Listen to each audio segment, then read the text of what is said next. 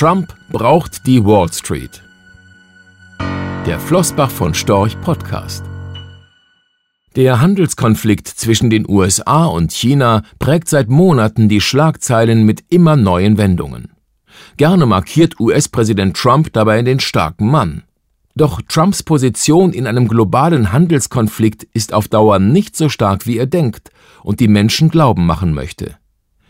Solange er nur Zölle erhöht und einzelne Unternehmen, Huawei zum Beispiel, bestraft, halten sich die unmittelbaren Auswirkungen in Grenzen. Es gibt zudem Hoffnung, dass der Rest der Welt sich durch Trumps Protektionismus an die Vorzüge des Freihandels erinnert und näher zusammenrückt.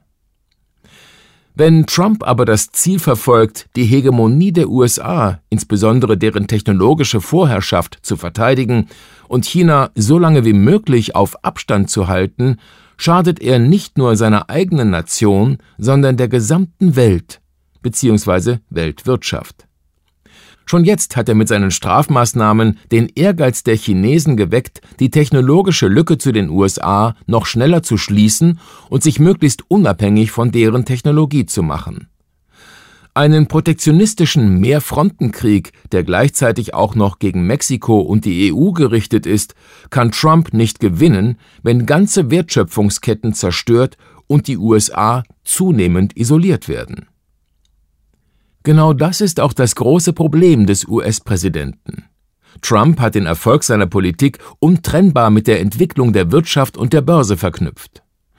Ein Konjunktureinbruch und ein schwacher Aktienmarkt, die die Bilanz seiner ersten Amtsperiode zerstören, würden die Chancen auf die heiß ersehnte Wiederwahl reduzieren.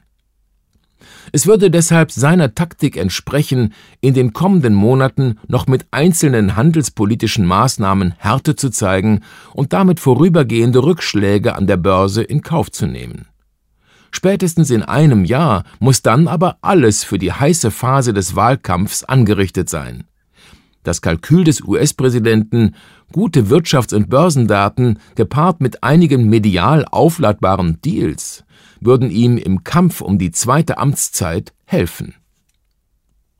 In diesem Kontext ist auch der Druck von Donald Trump auf US-Notenbank Jerome Powell zu beurteilen, die Zinsen deutlich zu senken. Ironischerweise kann Trump dieser ungewöhnlich deutlichen Forderung durch seine eigenen Handelsscharmützel selbst Vorschub leisten. Die Reaktion von Fed-Chef Powell fiel mit einer ersten Zinssenkung in diesem Jahr dann auch entsprechend aus. Dieses Muster dürfte sich wiederholen, zumal Trump sich tiefere Zinsen auch zur Schwächung des seiner Meinung nach viel zu starken US-Dollars wünscht. Das Taktieren des US-Präsidenten im Zollstreit wird weitergehen. Seine Unstetigkeit bleibt eine Konstante. Drohung, Rücknahme, erneute Drohung, Umsetzung, Rücknahme und so weiter. Trump wird alles tun, was Wirtschaft und Börse im nächsten Jahr hilft. Zumindest aus seiner Sicht. Rechtlicher Hinweis. Diese Publikation dient unter anderem als Werbemitteilung. Sie richtet sich ausschließlich an Anleger mit Wohnsitz bzw. Sitz in Deutschland. Die enthaltenen Informationen und geäußerten Meinungen wurden mit großer Sorgfalt erstellt, die tatsächlichen Entwicklungen können aber erheblich hiervon abweichen. Die enthaltenen Informationen und Einschätzungen stellen keine Anlageberatung oder sonstige Empfehlung dar. Sie ersetzen insbesondere keine individuelle Anlageberatung. Angaben zu historischen Wertentwicklungen sind kein Indikator für zukünftige Wertentwicklungen. Relevante rechtliche sowie weitere Unterlagen zu Flossbach von Storch Fondsprodukten sind auf der Webseite www.flossbachvonstorch.de abrufbar. Die in dieser Veröffentlichung enthaltenen Inhalte dürfen nicht ohne die schriftliche Zustimmung der Flossbach von Storch AG vervielfältigt oder verwendet werden